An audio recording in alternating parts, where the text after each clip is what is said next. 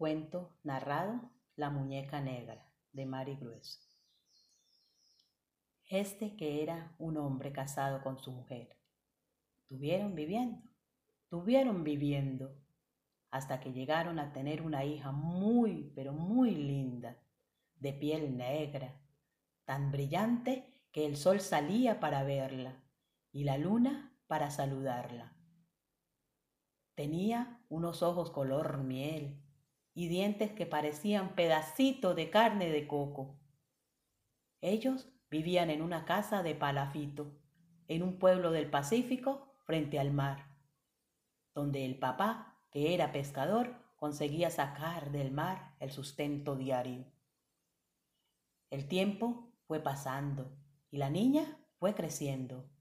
Cuando ya estuvo más grandecita, la mamá le regalaba las pachas de plátano para que jugara con ellas, como muñecas, ya que las niñas negras no tenían muñecas para jugar. Había que poner la pacha a madurar en botija de maíz para poderla bautizar.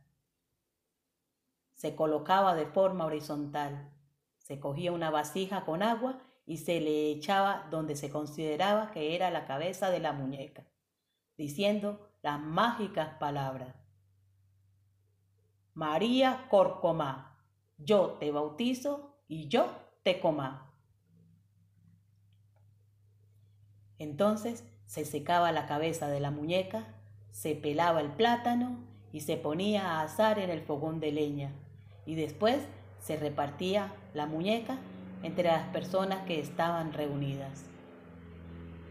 De la misma manera se procedía cuando la muñeca era de pan. Era como hacerla con plastilina, solo que en este caso sí se podía comer.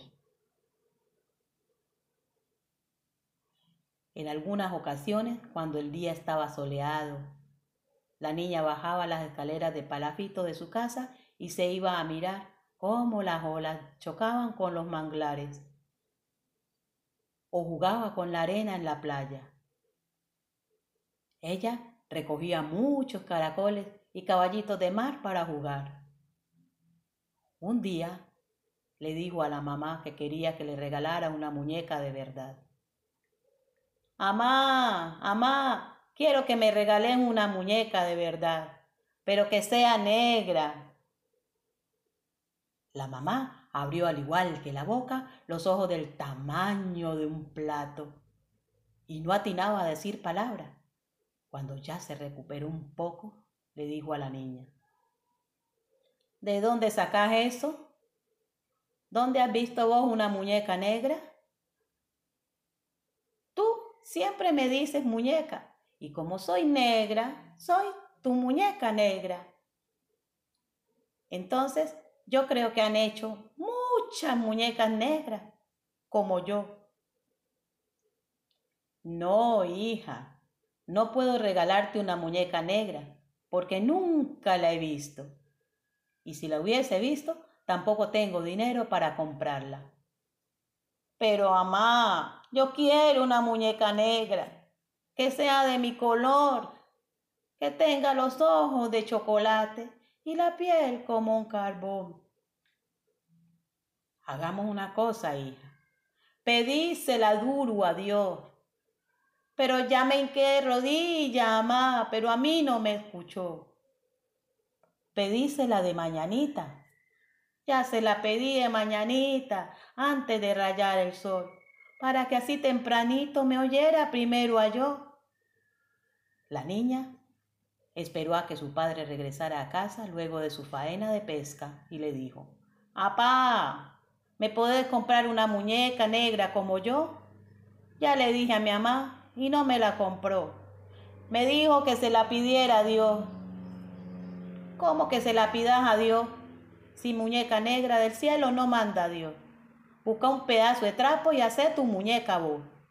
Apá, yo no sé coser, yo no sé hacer muñeca.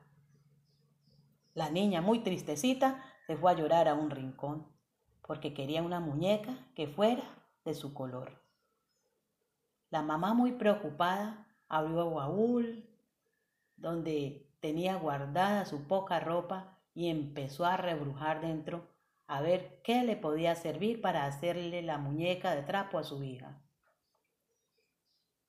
Al final encontró una falda café oscuro que era lo más parecido al color negro, y buscó hilo, aguja y tijera, y se puso a diseñar una muñeca de trapo para su hija. Y elaboró los ojos con dos botones color café y también le hizo un vestido, con el cual vistió a la muñeca. Luego se la entregó a la niña, quien con una sonrisa de oreja a oreja abrazó a su mamá y se la quería comer a besos de gratitud por haberle hecho una muñeca de su color. La niña, subiendo la muñeca a la altura de su cara, cantaba y danzaba. Mi mamá, muy preocupada de mí, se apiadó y me hizo una muñeca oscurita como yo. Se acabó mi cuento. Sea mentira o sea verdad, que se lo lleve el viento a recorrer la mar. Esta historia fue interpretada por la maestra Marta Mancilla.